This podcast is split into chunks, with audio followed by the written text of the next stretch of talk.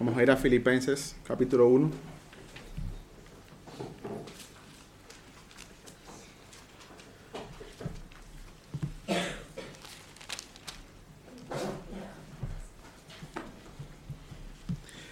Filipenses capítulo 1, versículos del 9 al 11. Dice así la palabra del Señor.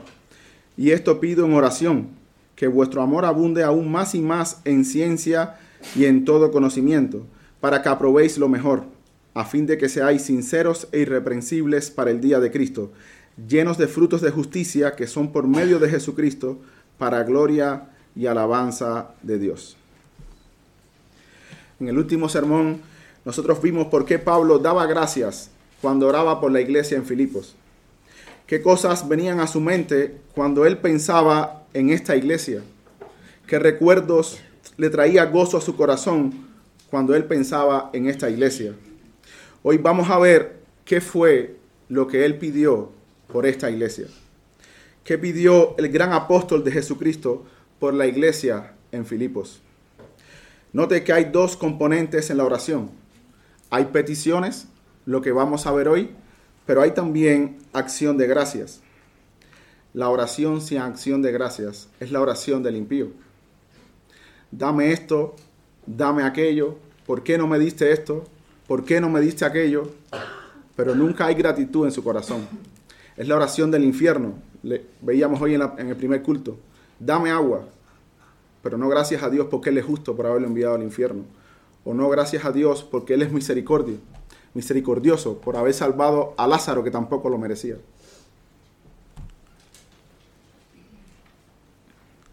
Si estás aquí independientemente si eres creyente o no, si eres pobre o rico, si eres inteligente o simple, talentoso u ordinario, tienes más de lo que mereces. Dios te ha dado mucho más de lo que tú mereces.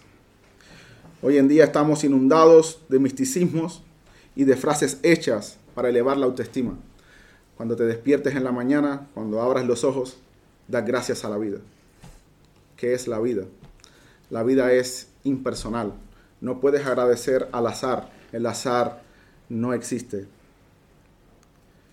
Si yo le veo liado con los números en su negocio y le regalo, le regalo una calculadora, yo espero que tú me agradezcas a mí por lo menos, que no agradezcas al plástico ni a las baterías, o por lo menos a las manos que hicieron estas cosas. Cuando te despiertes en la mañana, no de gracias a la vida, es impersonal. Tu vida está en manos de Dios. Dale gracias a Dios. Pablo dio gracias a Dios por muchas cosas y también tenía una petición.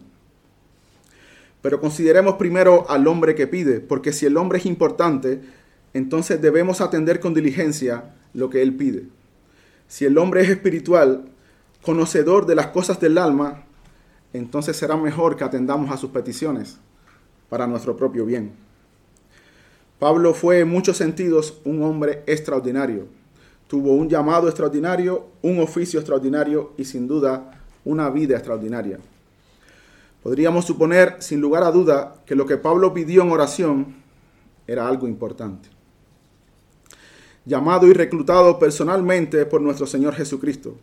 Este hombre no era un soldado raso, este hombre era un general del ejército de Dios. Instruido en el Evangelio de la gloria de Dios, no a los pies de Gamaliel, ni de ningún otro rabino importante, ni de ningún maestro, a los pies del Señor de gloria. Fue llevado al tercer cielo y, allí vio cosas que no le fueron permitido expresar. En otras palabras, en conocimiento Pablo estaba al más alto nivel. El último de los apóstoles y junto con ellos el encargado de poner el fundamento de la iglesia. No solo en conocimiento, sino en práctica. Trabajó como nadie en su generación. Predicó a hombres comunes y reyes por igual. Enseñó a la iglesia, cuidó de ella. Este hombre era un pastor de almas no solo era grande en conocimiento, también lo era en experiencia. Pero por si fuera poco, también fue muy afligido. ¿Y qué tiene que ver la aflicción con la oración? ¿Qué tiene que ver la aflicción con la oración? Sí, hermanos, hay un principio en la aflicción que solo el afligido conoce. Pablo fue perseguido, encarcelado, ultrajado, sus fuerzas, sus bienes, sus títulos le fueron quitados. Entonces, en ese momento solo tenía Dios. Hay una gracia para el cristiano en la aflicción. Cuando eres herido en el centro mismo de tu autosuficiencia, no queda otra alternativa que mirar a Dios. Hay un principio bíblico en la aflicción. Decía el salmista, bueno me es haber sido humillado. ¿Para qué? Para que aprenda tus estatutos. La aflicción es un buen maestro. Después de haber sido afligido, Job pronunció estas palabras. De oídas te había oído, mas ahora mis ojos te ven. Pablo tenía un alto conocimiento, la suficiente experiencia para ponerlo en práctica y tenía su posgrado en aflicción también. Cuando este hombre oraba, algo sabía. Sabía lo que había que pedir. Considera esto en primer lugar. El hombre que está orando aquí es espiritual. El hombre que pide en oración, lo que vamos a ver en un momento, debía saber que estaba pidiendo. Pero, ¿qué es lo que pedía Pablo en oración? Vamos a ver que Pablo tiene una petición, pero también tiene un propósito. Tiene en mente llegar al último peldaño de la escalera, pero comienza con el primer paso. Versículo 9, y esto pido en oración, que vuestro amor abunde aún más y más en ciencia y en todo conocimiento. Que vuestro amor abunde aún más y más en ciencia y todo conocimiento. Este es el primer peldaño de la escalera. Ciencia y todo conocimiento. Aunque estas palabras en español no tienen mucha diferencia, en el griego sí se puede diferenciar mejor. La primera palabra griega usada es epignosis y habla de un conocimiento más intelectual o de lo acontecido y real. Pero la segunda palabra en este texto es aitesis y esta hace referencia a un conocimiento moral o discernimiento espiritual. La primera significa conocimiento perfecto o conocimiento pleno, mientras que la segunda puede significar una delicada percepción espiritual. Otra traducción lo hace de esta manera, y esto pido en oración, que vuestro amor abunde aún más y más en conocimiento verdadero y en todo discernimiento en conocimiento verdadero y en todo discernimiento. Entonces, cuando decimos ciencia, nos referimos a la palabra de Dios, la fuente de toda ciencia verdadera, la fuente de la verdad. Y cuando decimos todo conocimiento, nos referimos a esa comprensión espiritual, a un entendimiento para aplicar la palabra. Se pudiera decir también una inteligencia espiritual. ¿No hace el pastor así cada domingo? toma la palabra de Dios, la fuente de toda ciencia verdadera, y la aplica con todo conocimiento o discernimiento espiritual a tu caso en particular. Esta fue la promesa de Dios por boca de Jeremías, que daría pastores que os apacienten con ciencia e inteligencia, con la verdad, con la palabra de Dios y con discernimiento espiritual. Aquí Pablo revela su petición, que abundes en amor aún más y más en esto, en ciencia y todo conocimiento. El amor es central en la vida cristiana. Cualquiera que haya leído un poco el Nuevo Testamento se dará cuenta que el amor es el eje central del cristianismo. El Dios de las Escrituras no solo ama, sino que Él es amor. No solamente ama, Él es amor. Él ama y de tal manera ama que ha dado a su Hijo unigénito para que todo aquel que en Él crea no se pierda, sino que tenga vida eterna. Pero no solo que Él ama, sino que Él es amor, Él es la fuente del amor. Primera de Juan capítulo 4, versículo 7, escuche. Amados, amémonos unos a otros, porque el amor es de Dios. Todo aquel que ama es nacido de Dios y conoce a Dios. El que no ama no ha conocido a Dios porque Dios es amor. Si no conoces a Dios, no puedes amar genuinamente. No tienes la fuente de donde brota el verdadero amor. El amor es la virtud suprema. Todas las demás virtudes dependen de esta. En cierta ocasión, un fariseo le preguntó al Señor, Maestro, ¿cuál es el gran mandamiento en la ley? Él contestó citando Deuteronomio 6 y Levítico 19. Amarás al Señor tu Dios con todo tu corazón y con toda tu alma y con toda tu mente. Este es el primero y grande mandamiento, y el segundo es semejante, amarás a tu prójimo como a ti mismo. De estos dos mandamientos dependen toda la ley y los profetas. Resumió en esto toda la ley. Pablo le dice a los colosenses, vestidos como escogidos de Dios, santos, amados, entrañable misericordia, de benignidad, etc. Y luego le dice, pero sobre todas estas cosas, vestidos de amor, que es el vínculo perfecto. En Corintios se le exalta el amor por encima de la fe y la esperanza. Cuando estés con el Señor, ya no vas a necesitar caminar por fe, porque le verás cara a cara. Cuando estés con el Señor, ya tu esperanza será consumada, pero tú todavía deberás amar al Señor y lo amarás por la eternidad. Este amor que proviene de Dios no es el amor natural que tenemos todos.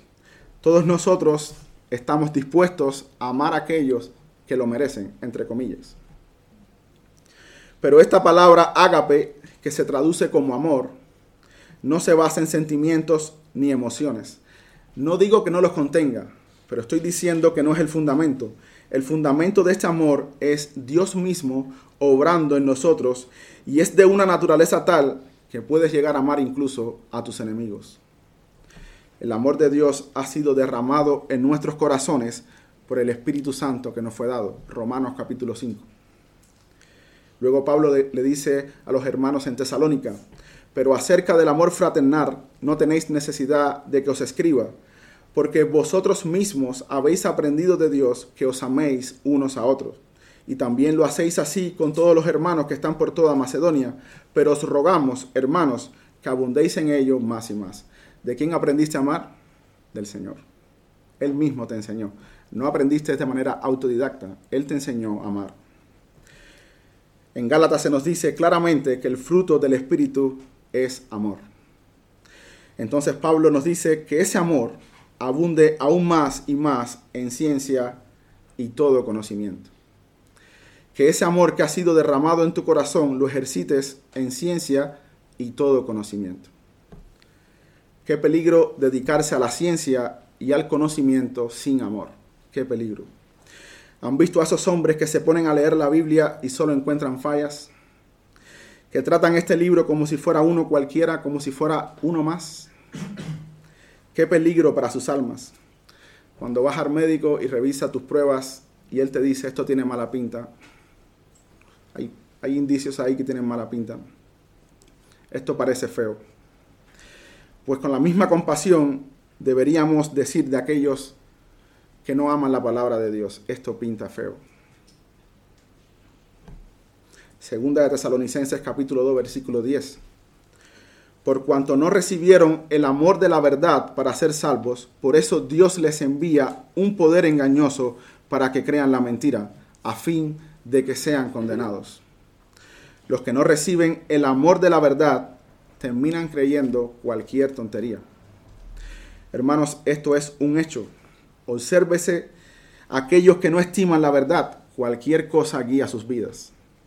No es solamente que no creen en Dios, es que creen cualquier cosa son idólatras, fantasiosos, supersticiosos. Yo conozco ajedrecistas que si comienzan ganando la primera partida del torneo, luego repiten rutina y hasta ropa. Hermanos, creen cualquier cosa, cualquier cosa.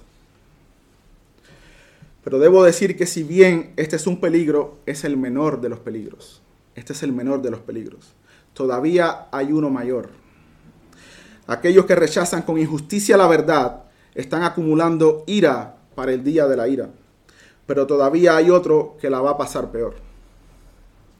Los que creen en la palabra, los que tienen este libro como la fuente de toda ciencia verdadera, pero la tuercen. Los herejes, los falsos maestros. Su amor no fue el que abundó en ciencia y todo conocimiento, sino sus propios intereses. Los lugares más oscuros están reservados para estos hombres. Dice Pedro, que estos son fuentes sin aguas y nubes empujadas por la tormenta, para los cuales la más densa oscuridad está reservada para siempre. Otro peligro de dedicarse a la ciencia y al conocimiento sin amor es que produce conversiones intelectuales. Personas que captan la doctrina, incluso son atraídas por la lógica de la sana doctrina, tienen cierto entusiasmo, sin embargo su conocimiento no produce doxología, no produce verdadera adoración al Señor, solo satisface su intelecto.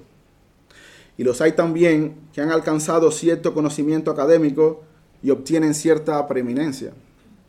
Calvinistas reformados, supralapsarianos, el último descendiente vivo de Lutero, etcétera, etcétera.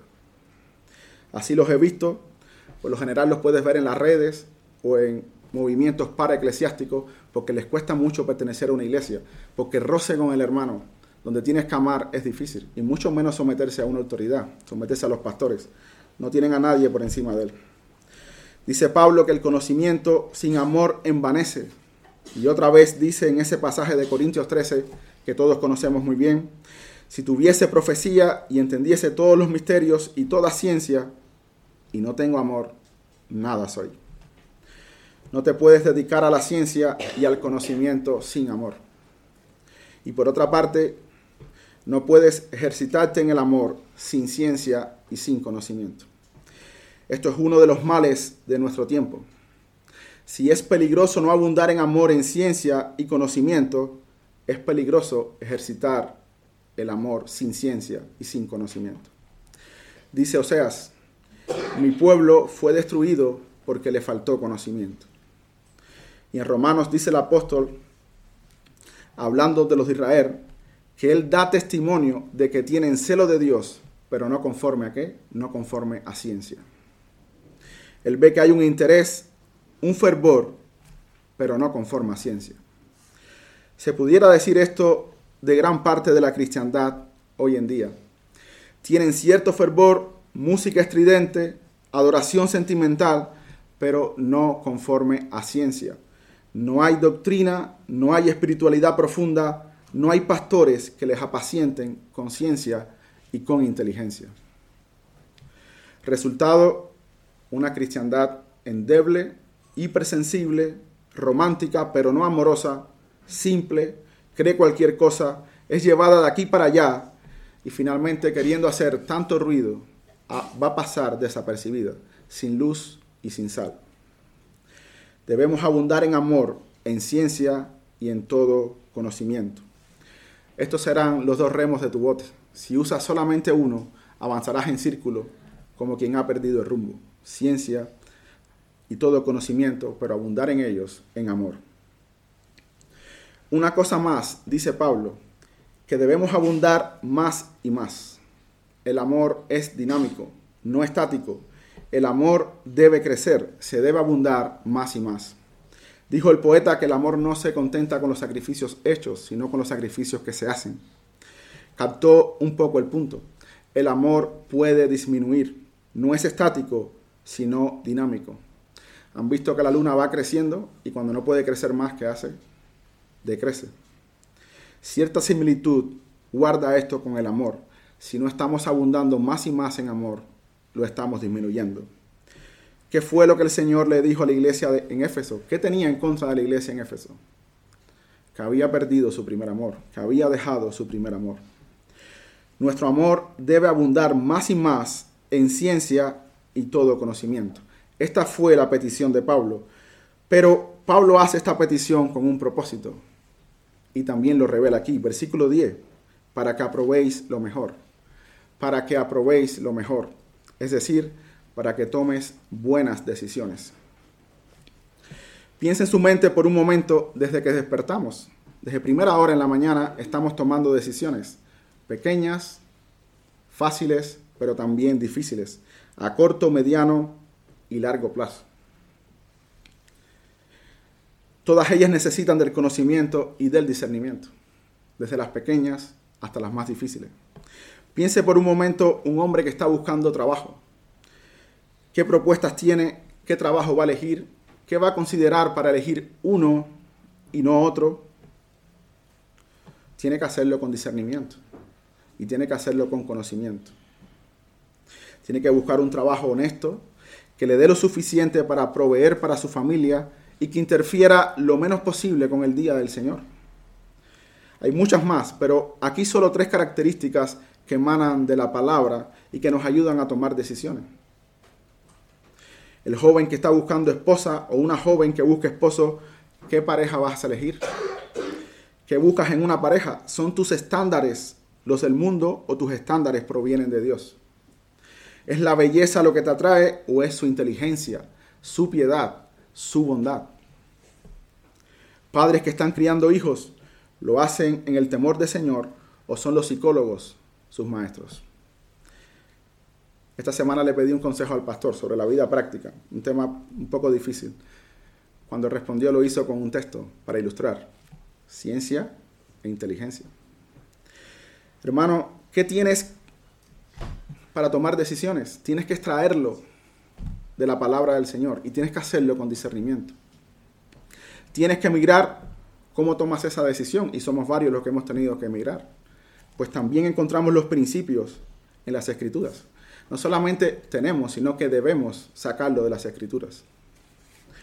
Hermano que está buscando una iglesia para unirse al pueblo del Señor, no escojas una por consideraciones triviales. No tomes esas decisiones a la ligera. Si tuvieras una hija, ¿la dejarías casarse con cualquiera? Tu alma, tu alma, ¿dejarías que vaya a cualquier iglesia? Toma esta decisión basado en conocimiento verdadero y en discernimiento espiritual. Y no solo este tipo de decisiones trascendentales, sino aquellas más cotidianas, el trato común en nuestra familia, con los hermanos, con los vecinos, con los compañeros de trabajo, todas ellas están regidas por el conocimiento y por el discernimiento espiritual. Debemos abundar en amor, en ciencia y todo conocimiento. Nunca se dijo, si me amáis, puedes vivir como mejor te parezca. Se dijo, si me amáis, guardas mis mandamientos. Debemos abundar en amor aún más y más, en ciencia y todo conocimiento, y esto para aprobar lo que es mejor. ¿Con qué, ¿Con qué fin hacemos esto?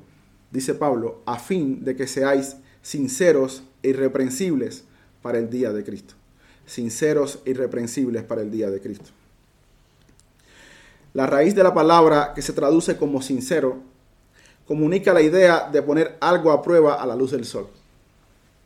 Este significado también coincide con la palabra latina que da origen al término sincero. Señala un comentarista. En la antigua Roma las cerámicas, las cerámicas finas, eran más bien frágiles y delgadas y muchas veces se fracturaban durante la cocción. Las tiendas sin escrúpulos llenaban las grietas con una cera oscura y resistente que permanecía oculta si se pintaba o barnizaba, pero que se derretía al verter en el utensilio algo caliente. Bajo una luz normal, el engaño era casi imperceptible, pero al llevarlo a la luz del sol quedaba en evidencia, pues la cera se veía más oscura. Los comerciantes respetables solían marcar sus productos sin cera, como garantía de su alta calidad. Al igual que estas piezas de cerámicas que eran expuestas a la luz del sol, para detectar grietas, el creyente verdadero debe exponer su alma a la luz de las Sagradas Escrituras para detectar si hay grietas. Si nos exponemos en amor, nuestra vida, si exponemos nuestro amor, nuestras vidas en amor a las Sagradas Escrituras, van a reflejar las grietas que tenemos. Si no lo hacemos, entonces vamos a tener que rellenar esas grietas con cera. Y en ese momento ya no seremos sin cera, seremos con cera, distinto a sincero. La otra palabra que se traduce como irreprensible, aproscopos, significa sin caída, sin ofensa. Irreprensibles es avanzar en la vida sin fallas morales. Si quisiéramos unir estas dos palabras en una sola, sincero e irreprensible, íntegro sería nuestra mejor opción. Esta palabra abarca aquellas dos. El creyente debe ser íntegro. No solo dedicarse con amor en estudiar la palabra, sino aprobar lo mejor. Si decimos con nuestra boca que este es el camino, pero nuestros pies van en otra dirección, no somos sinceros ni irreprensibles para el día de Cristo. Integridad no significa santidad perfecta, pero sí vivir a la altura de la luz que se tiene. Sí vivir a la altura de la luz que se tiene. Nunca le ha pasado o nunca ha sentido que sabe más de lo que obedece. De esto se quejaba Lutero, tengo más verdad de la que puedo obedecer. Has estudiado a fondo en las escrituras que como cabeza del hogar debes guiar a tu familia al altar familiar. Sabes qué hacer en cada circunstancia y sin embargo lo dejas para después.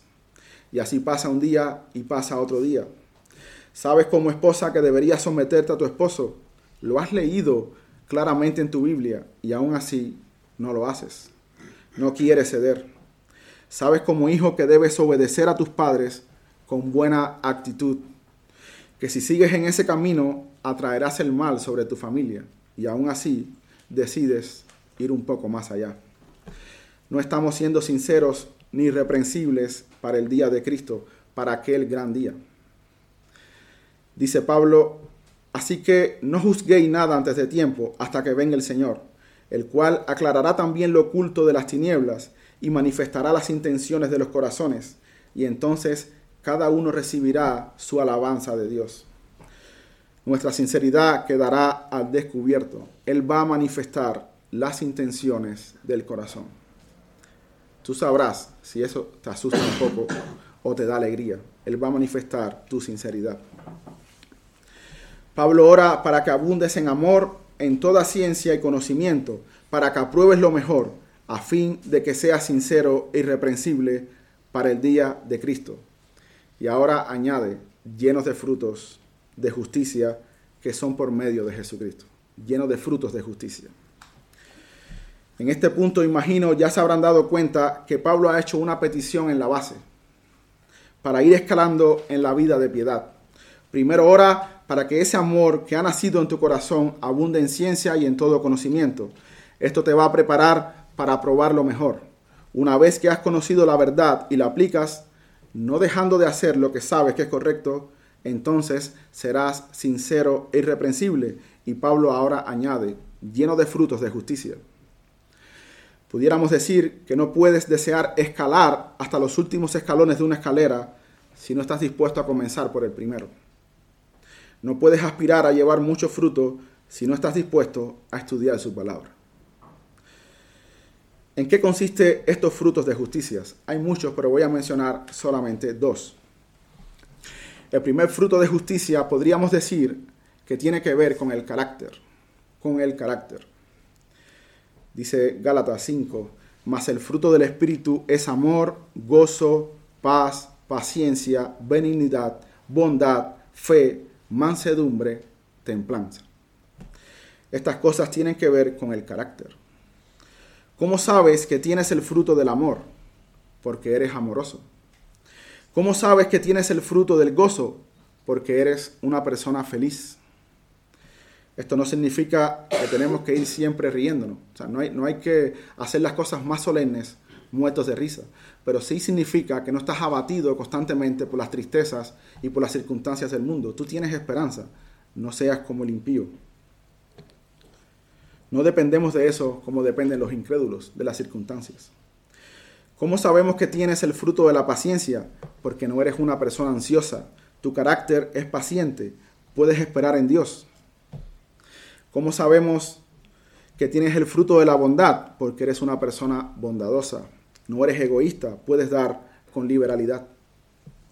Estas cosas tienen que ver con el carácter. Estar llenos de frutos de justicia tiene que ver, en primer lugar, con las actitudes del corazón.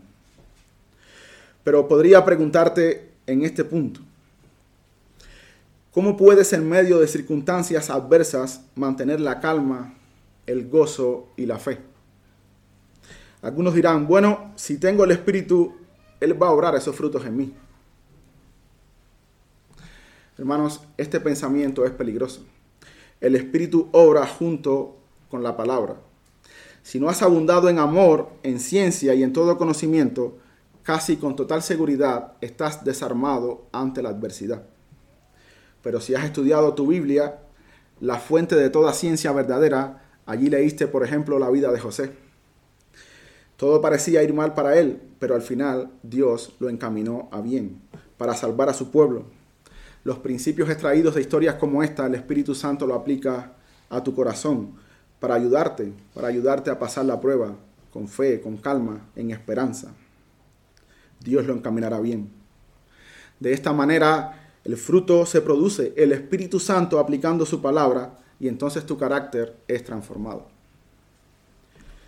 Cuando viene una tentación, ¿cómo la vences? O ya eres inmune a la tentación. En estos días que te encuentras imágenes inapropiadas casi en cualquier lugar, ¿cómo vences la tentación? ¿A quién no le ha pasado que viene un pequeño texto, a veces la mitad de un versículo a tu mente, que tus ojos miren lo recto y eres librado de la tentación? Pero si no lees la palabra, no hay palabra para aplicar. El Espíritu Santo no podrá aplicar la palabra ya puede advertir que no puede llegar aquí si no comienza con el primer escalón. Si quieres tener frutos de justicia, debes empezar por lo primero, estudiar en amor la palabra del Señor. Otro fruto de justicia, y es el que Pablo tiene en mente en este texto, las buenas obras, las buenas obras. Segunda de Corintios capítulo 9, versículo 10 y el que da semilla al que siembra y pan al que come, proveerá y multiplicará vuestra sementera. Y ahora dice, y aumentará los frutos de vuestra justicia. Aumentará los frutos de vuestra justicia. Pero incluso las buenas obras hay que hacerlas con ciencia y con inteligencia. Porque las buenas obras no son aquellas inventadas por los hombres con un fervor ciego o con cualquier pretexto de buenas intenciones, como dice nuestra confesión, sino solamente aquellas que son aprobadas por Dios en su palabra. ¿Qué pasará cuando las buenas obras estén estimulando tu orgullo? Si no has abundado aún más y más en amor, en ciencia y todo conocimiento, no tendrás textos a tu disposición para ayudarte, como por ejemplo, todas nuestras obras de justicia son como trapos de inmundicia delante de Él. O este, así también vosotros, cuando hayáis hecho todo lo que os ha sido ordenado, decid, siervos inútiles somos, pues lo que debíamos hacer, hicimos. Estos textos pueden ayudarte cuando tu orgullo se levante por tus buenas obras. ¿Cómo decides a quién hacerle bien? ¿Cómo discriminas a quién hacerle bien? ¿A quién priorizas primero? Esto he visto en el pueblo de Dios. Siempre nos conmueve más la historia lejana. A veces estamos inclinados a hacerle bien a aquel que está más distante atender con más delicadeza al invitado, admirar más al pastor de otra iglesia. Y los de aquí. El hermano que adora junto contigo, que jamás ha abierto su boca para contarte su problema. El pastor de tu iglesia que semana tras semana prepara el sermón para alimentarte. Suele pasar, hermanos, que no elegimos muy bien a quién hacerle las buenas obras. Para eso se necesita ciencia y conocimiento. Mira lo que dice Primera de Timoteo capítulo 5.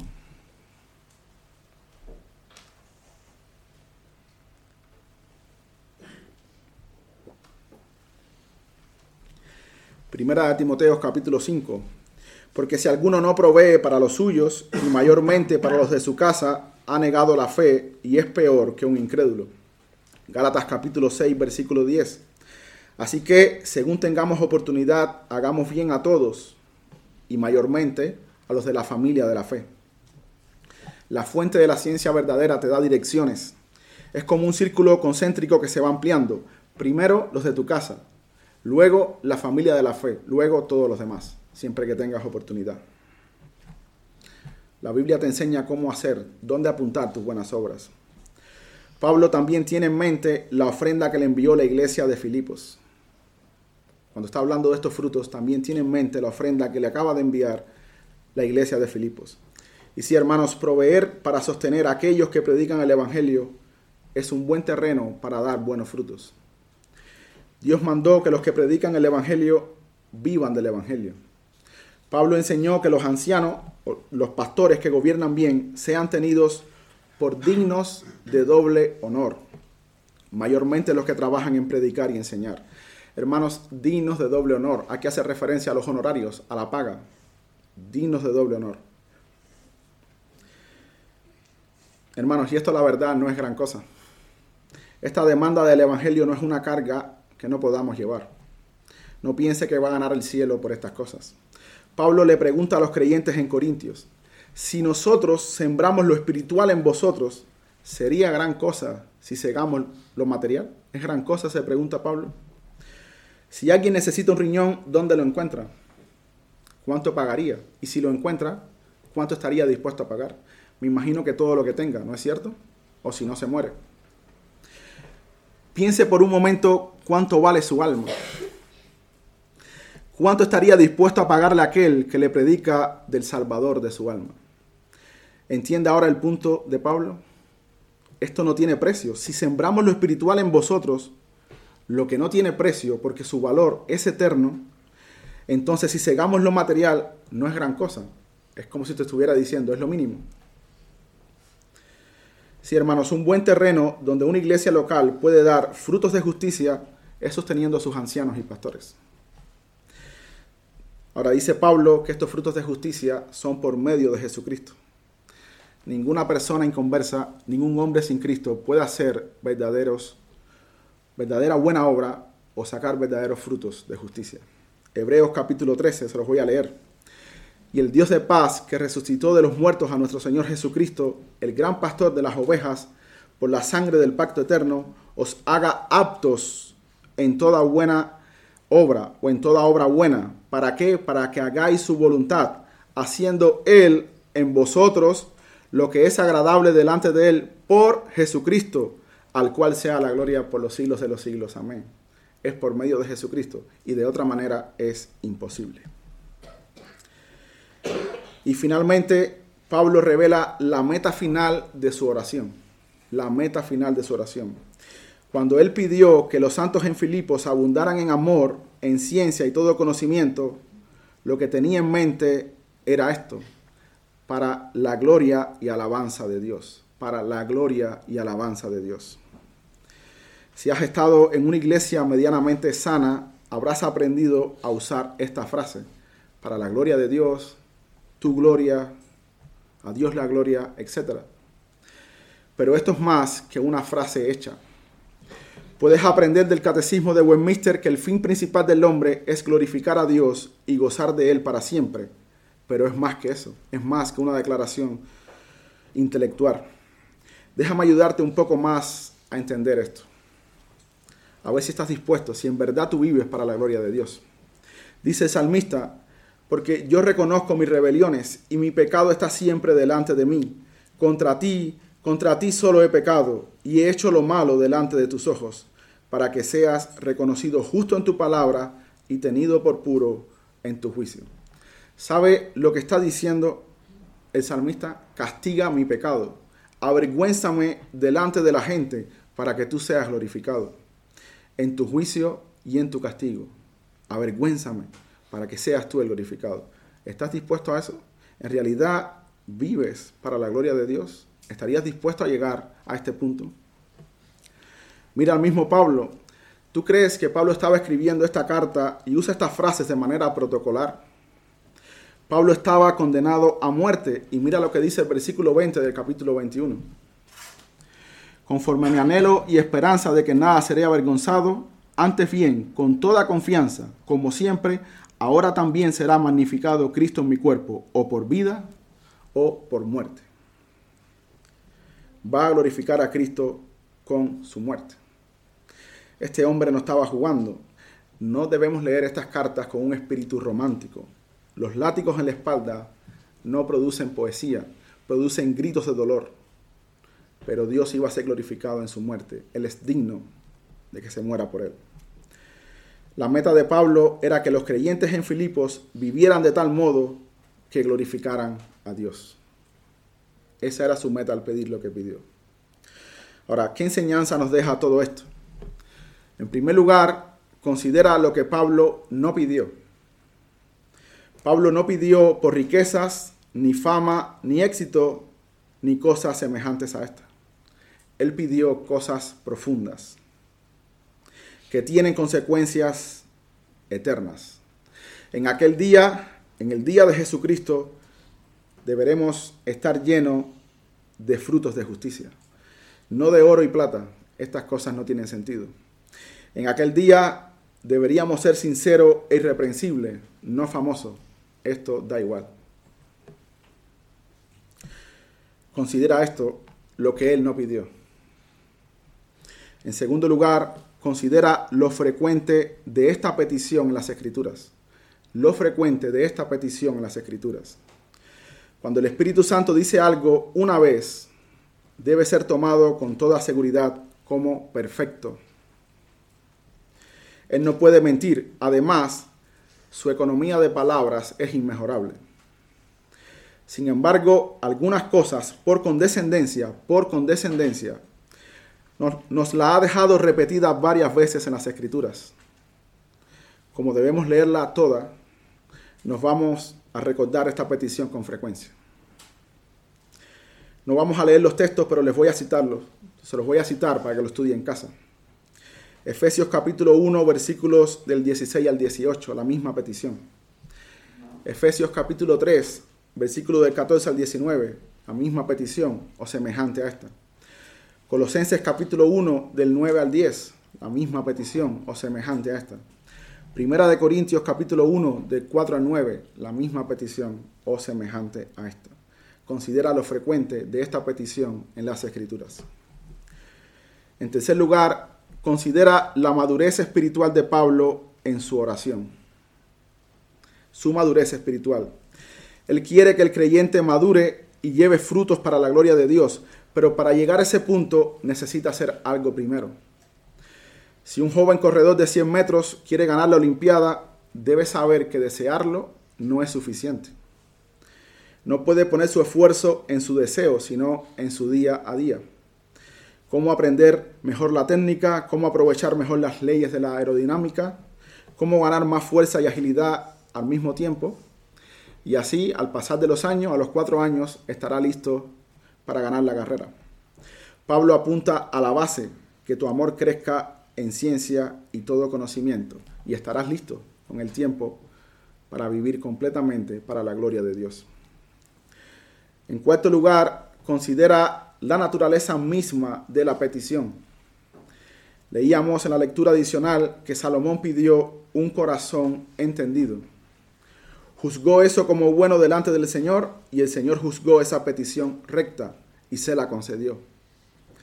Esta es la misma petición de Pablo por los creyentes, que tu amor abunde aún más y más en ciencia y todo conocimiento. Un corazón entendido, un corazón entendido no es tanto una mente brillante como un corazón entendido. Y esto debe ser en amor. Debe ser en amor. Decía Juan Carlos Raile, una persona humilde y devota encontrará mil cosas en la Biblia que el estudiante orgulloso no podrá discernir, discernir en absoluto. Que decía el salmista, en mi corazón he guardado tus dichos para no pecar contra ti. En mi corazón. Debes dedicarte a la fuente de la verdadera ciencia. A la fuente de la verdadera ciencia. Decía Calvino, ese gigante de la Reforma, casi toda la suma de nuestra sabiduría, que de veras se debe tener por verdadera y sólida sabiduría, consiste en dos puntos, a saber, en el conocimiento que el hombre debe tener de Dios y en el conocimiento que debe tener de sí mismo. Y en último lugar, y más importante, Considera la meta de tus oraciones. ¿Cuáles son las metas de tus oraciones? Debe ser la gloria de Dios. Pregúntate si eso que pides realmente trae gloria a Dios, porque si es así, Él la va a contestar. Las peticiones que Él no responde son las que hacemos para gastar en nuestros propios deleites. Que nuestras peticiones busquen siempre la gloria y la alabanza de Dios. Vamos a orar. Padre, esta también es nuestra petición, darnos un corazón entendido, que podamos dedicarnos al estudio de tu palabra en amor y abundar en ello aún más y más, porque así podemos aprobar lo mejor, porque así seremos sinceros y irreprensibles para el día de Cristo, porque así seremos o estaremos llenos de frutos de justicia que al final van a redundar para tu gloria. Aquella oración que Pablo hizo a la iglesia de Filipos. Esa petición que hizo por la iglesia de Filipos es también la nuestra. Concédenos en tu gracia. Te lo pedimos de parte de Cristo nuestro Salvador. Amén.